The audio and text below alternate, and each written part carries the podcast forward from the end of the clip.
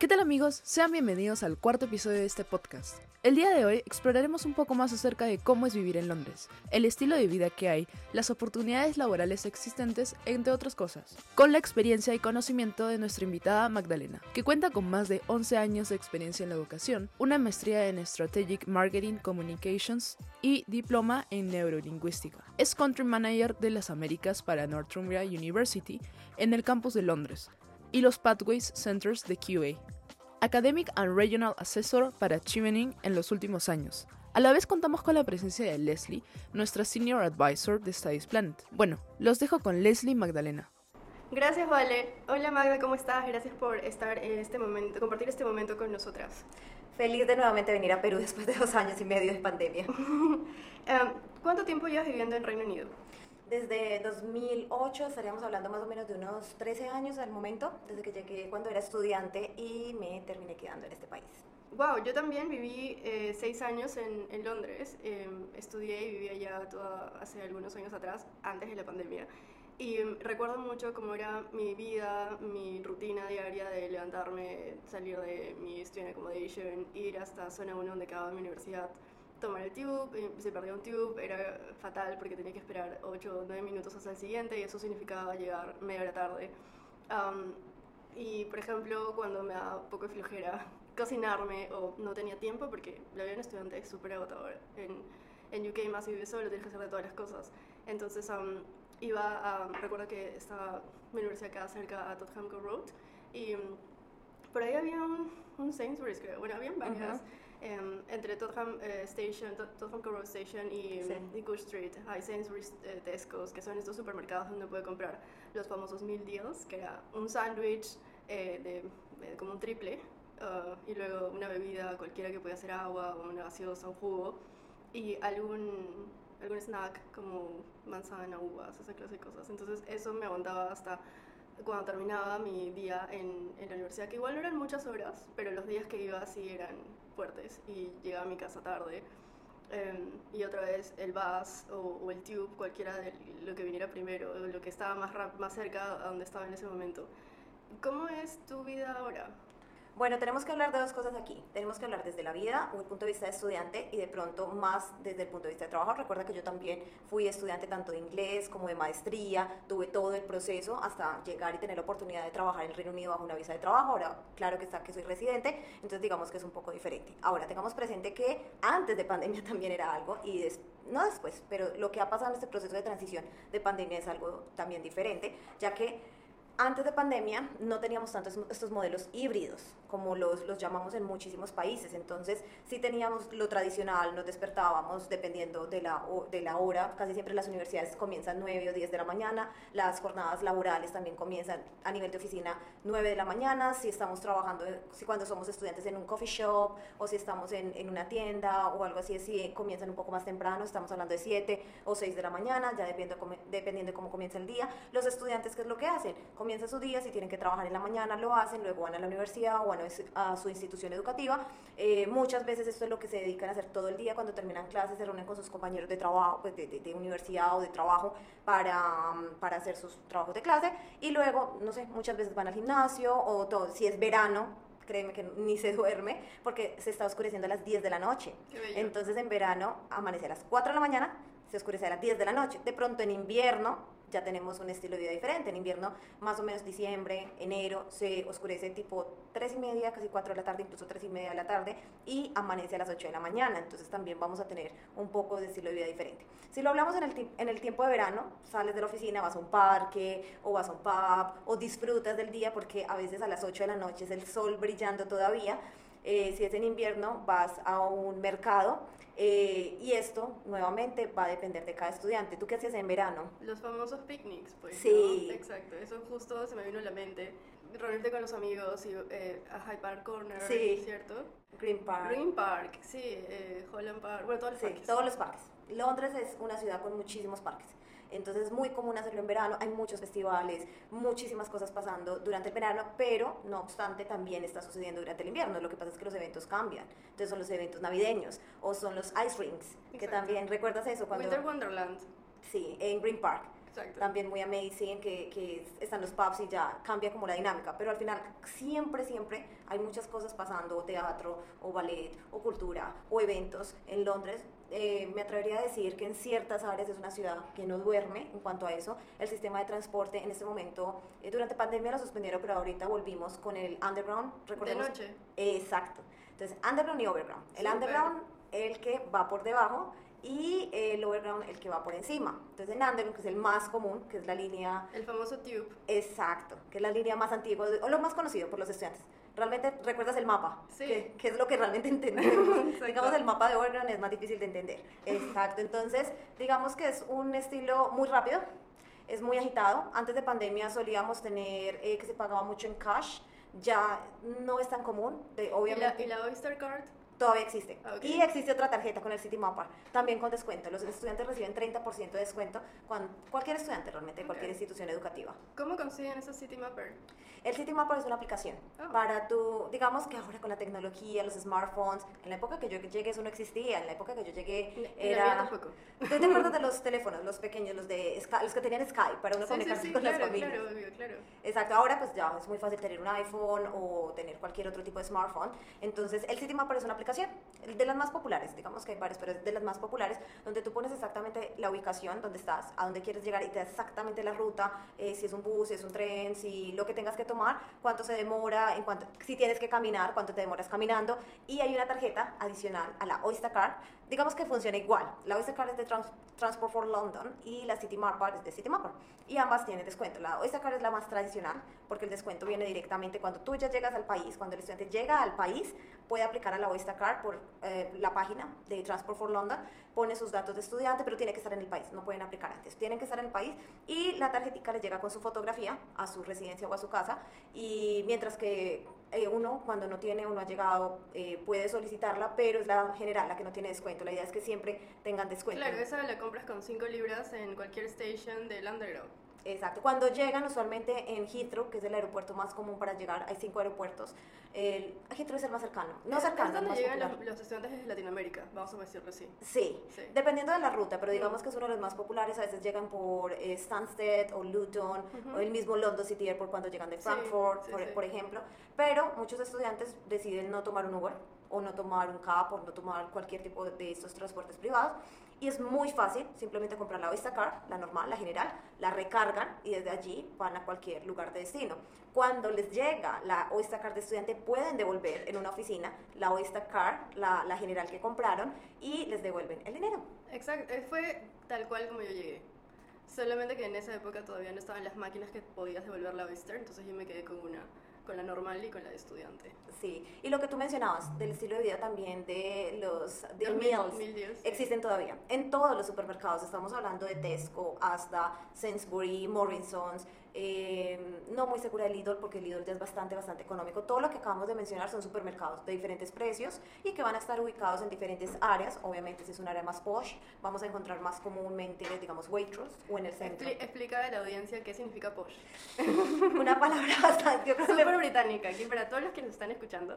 Sí. Han aprendido una nueva palabra. Eh, no, digamos que es- es- son personas más elegantes o que, o que tienen gustos Elegante, más, sí, que tienen gustos más también Refinados. refinados o que por su clase social. Así no es muy típico el tema de las clases sociales, no es algo como lo definiríamos, pero digamos por, por sus elecciones. Claro. Sus elecciones pueden ser más refinadas. Yo creo que esa es la palabra, más Perfecto. refinado.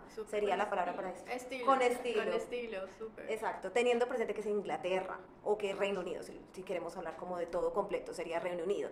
Y el inglés también, todas sus derivaciones vienen de allí. Entonces, este inglés va a ser mucho más elegante. También diría que la palabra tiene una definición también hacia elegancia, dependiendo de cómo lo pongamos en contexto. Claro. Entonces, Waitrose, por ejemplo, es un eh, supermercado que va a estar en áreas más posh o más, o donde, eh, digamos, Chelsea o el centro. Claro. El eh, estilo de vida es un poquito más caro. Claro, es mucho más, donde los, eh, no sé si te tocó encontrarte con famosos, Claro. Encont- digamos, En este Mayfair, Sí. Soho. Chelsea. Chelsea. En Chelsea es muy común, me cuentan muchos mis estudiantes que, que quizás trabajan en Starbucks. Notting Hill. Sí, que trabajan en Starbucks en Chelsea, se encuentran los famosos, van comúnmente, normal, a comprar un café. Eh, bueno, allá no es como, ay, ves a un famoso y todo el mundo se te tira encima, no, allá ves a un famoso y normal, o sea, dejan que camine común y corriente. Sí, una vez yo vi a Emma Watson en la estación de Hammersmith. Sí, Y normal, como y si nada. normal, como si nada. Sí, así pasa mucho. Incluso Shakira, ella cuando estuvo, bueno, eso fue mucho antes de pandemia, fue antesito de pandemia, ella estuvo en Londres caminando por Oxford Street, normal también, ponía sus posts y nadie, pues, no. Ay, en Oxford Street había una tienda de juguetes súper grande. Harley's. Harley. Sí, muy famosa. Aparte que es muy grande, es muy famosa por los juguetes, eh, muy turística. Recordemos que el centro de Londres o zona 1 es lo más turístico también, donde más atracciones turísticas se van a encontrar. Y no solo esta tienda, también vamos a encontrar Harrods. Claro, Eh, eso está en, en, en Knightsbridge, ¿no? Sí. En este, claro, en Knightsbridge. Sí. También por las tiendas de Sí, alta gama. exacto. Las marcas de alta gama que encontramos en esta tienda, por la historia de Diana, Sí. o de Diana que tenemos a través de todo, con el hijo del dueño de Harrods. Hay una estatua ahí, ¿no? Todavía sigue. Sí, pero ya creo que ya el dueño de Harrods Es no, otro. es otro, es otro. Es como por toda la historia detrás de todo esto cuando Diana muere y todo lo que envuelve en esa época lo que era el hijo del dueño de Harrods. Pero sí, entonces en este momento hablemos de lo que está pasando en este momento cuando ya hacemos esa transición de, de pandemia. Eh, los deliveries o los envíos o, o los pedidos se hacen los domicilios, ¿cierto? Que es una palabra más que utilizamos aquí. Muchísimos domicilios. Digamos ya el tema del efectivo o el cash ya no es tan común. Tú puedes pagar una botella de agua de una libra o menos de una libra con, con una tarjeta. ¿Qué pasa? No sé si recuerdas que los bancos no cobran por cada transacción como si es muy común en Latinoamérica. Eh, digamos, los estudiantes incluso sacan cuentas de estudiantes donde no cobran cuota de manejo. Ujú. Entonces, utilizar la tarjeta es común. Pagas 50 peniques con la tarjeta. O haces compras por... Contactless, ¿cierto? Sí, mucho contactless también. O con el celular. Yo muchas veces ni siquiera saco las tarjetas. No, me da muchísima pereza, entonces saco el celular. Y en si- el wallet está todo. Exacto. Allí está todo, desde todo lo que tenga que ver con Instacart, todo también está allí con la City Mapper, también lo hago a través de esto. Entonces, en este momento todo es muy electrónico, creo que es lo que podría decir. Y hablando de lo electrónico, vamos a encontrar muchas formas o marcas que hacen sus deliveries. Los deliveries son rapidísimos, las tiendas de ropa o la unión de todas estas aplicaciones de tiendas de ropa, descuentos. Hay una página que se llama Unidays, es solo para estudiantes y los descuentos son solo para estudiantes. Y te piden tu, tu ID o tu número de estudiante y lo comprueban con la universidad. No cualquier persona puede a- acceder a esto. Y encuentras en tiendas desde Apple, comprar productos de Apple de 15%, con 15% de descuentos, o de ASOS y todas las marcas con descuentos, pero es solo y únicamente para estudiantes. Súper, qué gran noticia, qué increíble. Todas esas cosas que me cuentas me dan ganas como de volver a ser estudiante en Reino Unido. Te recibo, tú sabes que es súper bienvenida. Em, ya estamos a puertas de... ¿Has alguna vez ido a algún evento tipo concierto o ver un partido, el Wimbledon o ver estos famosos concursos de remo entre eh, Cambridge y Oxford que igual pasan por el Thames entre las universidades? Sí, te voy a ser muy honesta con algo de Wimbledon. Dímelo. Te voy a ser muy honesta, nunca he podido ir a un partido de Wimbledon y te voy a decir por qué. Las filas y los, o los queues que, tienes que hacer para lograr tener a los mejores partidos, las boletas, son increíbles. Entonces, como siempre he estado estudiando, trabajando, no tenía la oportunidad de irme a hacer, acampan. Muchas Sí, veces acampan. eso es como algo tan... Una semana antes acampan. Exacto, es súper patriótico. Pues Wimbledon es como cuando empieza el verano, empieza Wimbledon y esto es todo. Eh, no sé si recuerdas las pantallas que empiezan a poner en los parques. Sí, para poder ver los partidos. Exacto, entonces, ¿qué hago? Si a la hora del, al- del almuerzo o, de- o al mediodía, cuando tienes tu descanso del trabajo o en la universidad, sí es muy común que uno puede ir a ver los partidos de Wimbledon, pero nunca he podido entrar. Eso sí, nunca lo he podido hacer. Lo, lo que me cuentas de, de los remos y todo eso, sí, sí lo he hecho porque pues es en, el- en el Thames. Exacto. Entonces esto sí es más popular. Am, y ya hablando un poco más como sobre em, la parte, esa toda es la parte divertida de vivir en Londres y todo el, estilo de vida que uno puede tener siendo estudiante y gozar de todos los demás privilegios que conlleva estudiar em, allá. Vivir la experiencia de hacer eh, la carrera, la maestría on campus. Am, ¿Cómo, qué me puedes decir sobre las oportunidades laborales que se están presentando ahora, después de esta pandemia, después del Brexit? ¿Qué es lo que has podido percibir o, o te has enterado? ¿Qué está pasando? Empecemos por decir, las, hablar de cifras, por ejemplo, que en este momento el employment rate, el desempleo, la tasa de desempleo, estamos en la más baja en los últimos 48 años en Inglaterra. Eh, no voy a decir que es cero porque obviamente no es cero, pero sí está en una tasa muy baja. ¿Eso qué quiere decir? Que Inglaterra en este momento está lleno de muchísimas oportunidades, que hay dos, dos eventos que pasaron en Inglaterra en los últimos años que hicieron que, digamos, estemos, como yo digo, understaff, que incluso nosotros mismos como compañía hemos estado understaff en muchas oportunidades, o que haya mucha rotación en las empresas. Y esto es el Brexit, entonces es importante recordar el Brexit, que es como la salida o el evento que generó la salida del Reino Unido de la Unión Europea, donde los europeos tienen que, si quieren estudiar, aplicar también una visa de estudiante con differentiation arrangements, que es algo, ya es una terminología muy de visa. Entonces, ya esto es más de visa, entonces como para no salirnos del tema. O si ellos quieren tener un trabajo, tienen que aplicar y hacer exactamente las mismas cosas que hacemos como estudiantes internacionales o como extranjeros. Entonces, a menos que ya residan en el Reino Unido y hayan hecho parte de todo este proceso de transición. ¿Qué hizo eso? Como el Reino Unido, particularmente Londres, eh, a nivel de fuerza laboral, tiene una cuota, así como Estados Unidos, que tiene una cuota internacional bastante grande, pues al generar todo este Brexit y luego pandemia, que muchísimas personas se fueron en la época de la pandemia porque también entramos en trabajos remotos, entonces simplemente decían, bueno, si puedo ser remoto, pues puedo ser remoto desde la playa o puedo ser remoto desde mi casa, en mi país. Entonces esto generó que muchas personas se fueran de Inglaterra y qué causa hay dos puntos de vista. Entonces, el primero es el punto de vista de, empleado, de empleador, quizás es el más difícil, porque desde el punto de vista de empleador los salarios tuvieron que subir, eh, tuvieron o están teniendo que manejar el tema de la rotación porque pues al tener eh, al tener que ofrecer trabajos a un mayor salario pues también tenemos que si no ofreces esos salarios pues tu rotación va a ser amplia y va a ser difícil conseguir. Y desde el punto de vista de empleado que para mí pues como empleada es maravilloso es tener la posibilidad de tener más oferta de tener más eh, oportunidad de crecimiento y de tener un mejor salario. Vamos a hablar, por ejemplo, de cuánto está el mínimo. el, en Inglaterra es muy común tener salarios, eh, no salarios, trabajos part-time. ¿Tú trabajas part-time? Sí, lo hice un tiempo cuando estaba en, en el primer año de universidad, no, pero el segundo o tercer año de universidad sí. ¿Cuándo hiciste el primer año de universidad? ¿Cuántos años tenías? 18. Bueno, Generalmente los estudiantes que llegan están entre los 17, 18, algunos están desde los 16 porque hay universidades que aceptamos desde los 16, pero digamos ese primer año porque los papás están muy nerviosos que los estudiantes no trabajan, mm, como tú, no trabajan, eh, como tú también, ellos empiezan a trabajar entre el segundo y tercer año. Este año, cada abril, es como cuando estamos terminando el año financiero, es cuando el año financiero es diferente del año calendario. Entonces, cada abril cambia el salario o cambia como el Estado dice cuánto va a ser el incremento salarial o cuánto va a ser el mínimo wage, que es como el salario mínimo por, por hora. El año pasado lo teníamos a 8.91, o sea, 8 libras con 91 peniques. Este año, desde este abril 2022, lo tenemos a 9 libras con 50 peniques. Si ustedes observan, podemos ver que es un incremento de 61 peniques, que es uno de los más grandes en, comparado con otros años, casi siempre aumentaba 20 o 30 peniques. De pronto una persona dice, bueno, pero eso es nada. No, eso significa mucho cuando ya lo estás eh, mirando a 20 horas o lo estás mirando a más. Y eso es el mínimo significa que menos que eso, pues no trabajes por menos que eso. ya, claro. Eso es el mínimo. Otro ejemplo, un estudiante la semana pasada me contaba que en Starbucks, ella trabaja en Starbucks, trabaja sus 20 horas. Los estudiantes de pregrado y posgrado pueden trabajar legalmente sus 20 horas mientras están estudiando de tiempo completo cuando están en vacaciones o cuando están haciendo el internship o el placement o en sus últimos cuatro meses de, de visa cuando han terminado su curso. Y ella me contaba que le pagan a 11 libras la hora. ¿Por ser barista? Eh, sí, por simplemente trabajar en Starbucks. Em, cuando me han contado otros estudiantes que son eh, meseros en restaurantes normales, 12, 13 libras la hora, incluso 14 libras la hora. Supervisores en restaurantes, 16 libras la hora. También cuando trabajan como bartenders, el barman, o el famoso barman de Estados Unidos, digamos que en, Inglaterra le decimos bartenders. Exacto. Entonces están más o menos a 16 la hora.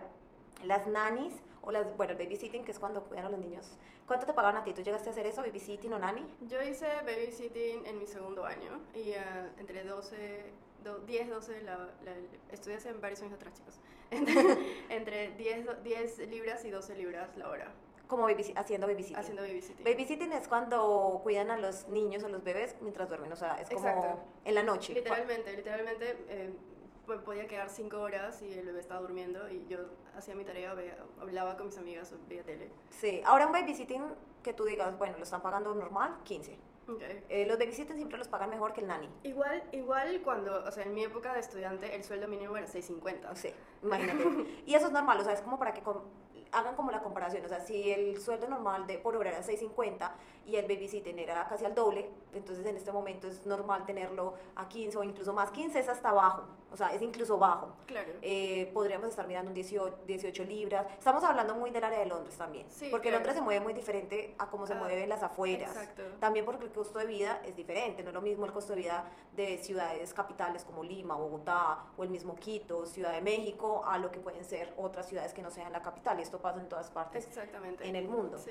Entonces, em, también tenemos, por ejemplo, que otros, otros trabajos eh, pueden estar oscilando o pueden estar incluso en las 20 libras por hora. Algo que yo quiero hacer antes de que nos movamos a, a otro tema es hacer esto y me encanta hacerlo y es si por ejemplo un estudiante trabajara a 9,50 que es lo mínimo, o sea, uno haciendo una expectativa baja, Ujú. 9,50 por 20 libras. Ya. Recordemos que los estudiantes no les cobran impuestos por ser estudiantes Claro, si no exceden las 20 libras, no, las 20 horas. que no deberían, Que no porque deberían, están exacto. estudiando, a menos pues que estén en vacaciones, ¿cierto? Exacto. Entonces estamos hablando que por semana, a lo mínimo, estarían ganando 190 Sí. a la semana. Exacto. Ahora yo voy a eh, agregar algo. Así como hay esos trabajos tipo en Starbucks, o haciendo babysitting, o haciendo even, este, dog sitting, y esa clase de cosas, también eh, yo tenía amigas súper, súper capas, muy inteligentes, eh, en programas como arquitectura eh, o artes plásticas. Yo tenían compañeros de otros países que no les gustaba mucho hacer maquetas o hacer las cosas físicas que Ujú. les mandaban, y entonces ellos lo hacían y, se- y les cobraban. 100 libras por la maqueta, 50 libras por este otro trabajo.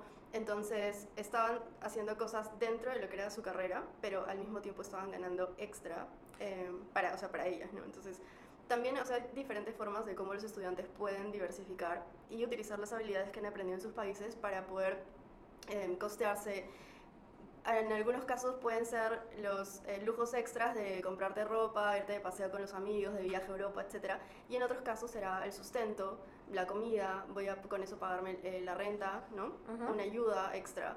Entonces um, hay diferentes formas en cómo se pueden ayudar. Perfecto, yo creo que lo que dices es demasiado válido. ¿Por qué? Porque es que estamos hablando de trabajos informales Exacto. por el tiempo que los estudiantes requieren estar en la universidad. Exacto. Yo tengo muchos estudiantes también que hacen trabajos formales o profesionales. Algo que me parece muy curioso y me dicen muchos los estudiantes, me dicen, Magda, pero es que no logro, eh, me dicen, no, Magda, es que encuentro trabajo profesional, pero es que requieren tiempo completo y, y no, y no puedo hacerlo y me siento muy frustrado. Yo le digo, pero es maravilloso, es súper maravilloso que sea en tiempo completo también porque de pronto en este momento no lo puedes hacer. Recuerda que no solo es ir a la universidad, es el tiempo que, deben que, que requiere invertir en los assignments, en los trabajos de clase, en las presentaciones.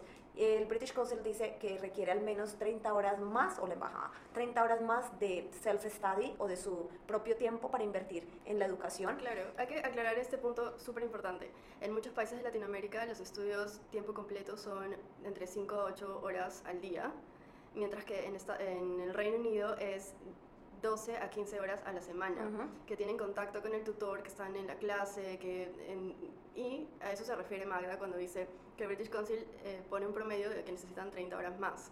Um, no a la semana, yo diría que unas 17 horas a la semana más. Pues para- depende del estudiante, o sea, También. también depende- O de la carrera, de la sí, carrera. es dependiendo del estudiante, de la carrera, de lo que estemos haciendo, de si es una Research Intensive Claro. University, si es una Industry Based. Las Research Intensive University, muy, las Top Rank University, van a Claro. requerir un nivel de investigación mucho, mucho más amplio Claro. y más intenso que quizás una Industry Based que va a basar sus carreras o sus áreas mejor, de pronto más, Más enfocadas en internships o laborales, más sí, enfocadas. pero simplemente es porque, no porque sea una mejor que la otra, porque no se trata de eso, todas las universidades británicas son muy buenas, lo que pasa es que son los enfoques, simplemente es Exacto. eso.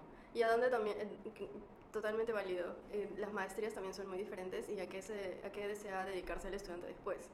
Entonces, y hablando de esto, sabemos que desde el año pasado ya se hizo la Post-Study Work Visa, Sí. ¿no? Y ya va a cumplir un año, ahora en Ujú. junio. Em, ¿Cuáles serían las carreras que ahorita están en más demanda o las que están ganando más? ¿Qué es lo que pide el Reino Unido eh, según las estadísticas? Justo. Esta es una muy buena pregunta que me lleva, que de hecho lo que estábamos hablando me iba a llevar a esto, y era lo que yo te decía, y era cuando los estudiantes me dicen, Magda, pero es que los trabajos son de tiempo completo, yo les decía, bueno, de pronto en este momento, ¿por qué? Porque cuando hagan la graduate route, saben desde el inicio que es que hay muchas oportunidades, entonces eso no es algo negativo. Tengamos presente que también, digamos, los trabajos de acuerdo al Reino Unido, de acuerdo a estar en, en UK. Tenemos que los trabajos con los mejores salarios o los highest paying jobs en UK, estamos hablando de aircraft controllers o también estamos hablando de aircraft pilots, fly engineering, marketing and sales directors, son algunos de los trabajos technology, telecommunication, brokers, financial managers. Esos simplemente son trabajos desde también áreas como medicina.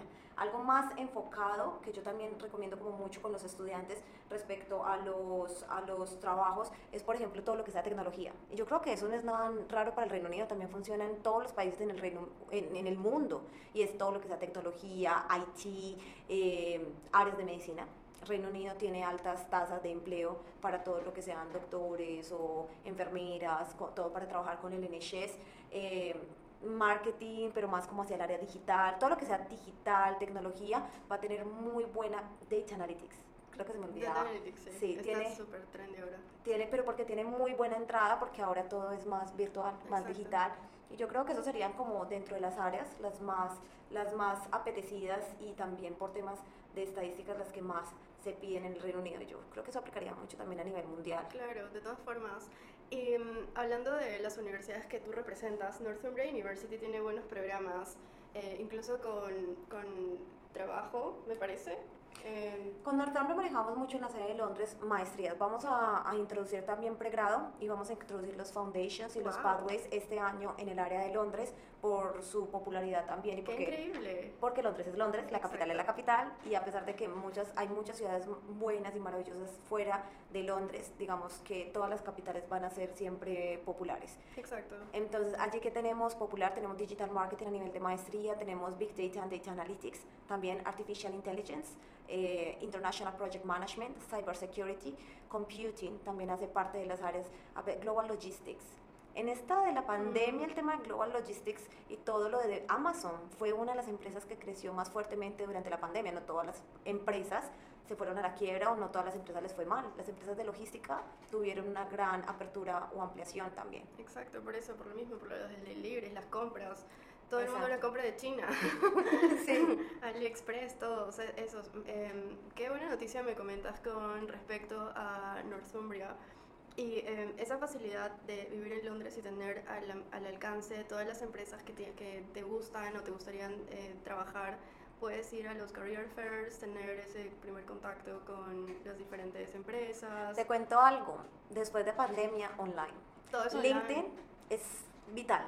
Ok. Tener tu buen perfil de LinkedIn o aplicar a través de Indeed. Digamos que sí, es verdad, existen los career fairs. De, de hecho, tú en la sede de Northumbria de Londres puedes ver como la información. los- tenemos un career center también, eh, personas especializadas, ayudarle a los estudiantes con el CV, con el LinkedIn. Eh, tenemos muchos contactos en la industria que también, digamos, no te digo que le prometemos la práctica, porque pues yo creo que ninguna universidad está en capacidad de prometerle garantizarla, pero le colaboramos o le ayudamos a los estudiantes. Yo tengo estudiantes que cuando toman su maestría con Advanced Practice o con su práctica tienen la posibilidad ya sea de que la consiguen a través de nosotros o la consiguen por sí mismos, eso es variable. Claro. Eh, pero ahora la parte virtual y el perfil de LinkedIn, que a veces no le prestamos mucha atención aquí en Latinoamérica, es importantísimo organizarlo y tener palabras, palabras claves en este. Súper. Magdalena, ha sido un placer conversar contigo. Gracias por todos los tips, por em, todo el tiempo que nos has brindado esta, en esta sesión. Y no sé si quieres eh, decir algunas cosas más a los chicos que te están escuchando. Yo creo que como para terminar es, es invitarlos, es invitarlos a que es un destino maravilloso que quizás fue un poco opacado durante pandemia, pues porque el, todo el tema de la pandemia, digamos, hizo más ruido que todas las ventajas como la post-studies work, que realmente el nombre de la visa es graduate route, pero como todas las ventajas porque salieron durante la pandemia y no se pudieron ver, eh, mostrarle a los estudiantes que hay trabajos formales, formales e informales, que obviamente tienen que buscar el trabajo, un trabajo informal, un estudiante que realmente se pone en la tarea de buscarlo lo puede conseguir en menos de tres semanas, un trabajo formal, ya sea, pues obviamente va a ser un poco más difícil mientras están estudiando porque lo tienen que conseguir part-time, pero supongamos que cuando ya están eh, en el internship o después de, del internship, cuando ya han terminado su carrera, cuando ya han terminado todo y están en su tiempo o en su periodo de gracia de los dos años, antes cuando lo hacías eh, intensamente, aplicando todos los días. Antes podría decir que había un periodo de cuatro a seis meses de conseguirte tu buen trabajo profesional. Esto se ha reducido, puede ser de dos a cuatro meses máximo. Los estudiantes lo consiguen mucho más rápido. Esto no lo estoy hablando desde una estadística, lo estoy hablando desde la experiencia de vida y de estudiantes, de mis estudiantes, lo que ellos me cuentan, lo que ellos me dicen. Hay competitividad. Obviamente competencia. En el Reino Unido hay personas de muchos lugares del mundo con muchos skills, teniendo en cuenta que los soft skills o las habilidades blandas también son muy importantes, todo teamwork, eh, prioritizing, cosas que nosotros creemos que son muy obvias, pero no, créeme que no son tan obvias. Entonces todo eso es importante. Es una experiencia maravilloso. El Reino Unido está lleno de oportunidades, de buenas universidades. Todas las universidades tienen su reconocimiento a nivel mundial, es porque es el Reino Unido. Eh, tiene su reconocimiento en los diferentes países. Entonces es vivirla. El Reino Unido, les cuento algo, durante pandemia, el Reino Unido nunca cerró aeropuertos, nunca cerró transporte, pudo manejar todo el tema, pudo manejar la vacunación y, y es una potencia y seguirá siendo una potencia a pesar de todos los desafíos. Sí, definitivamente. Ya escucharon chicos, sean bienvenidos a estudiar en Londres y con esto eh, cerramos la sesión. Gracias. Gracias. Gracias chicas y gracias por escucharnos. No se pierdan el siguiente capítulo de nuestro podcast. Y con nosotros será hasta la próxima. Hasta luego.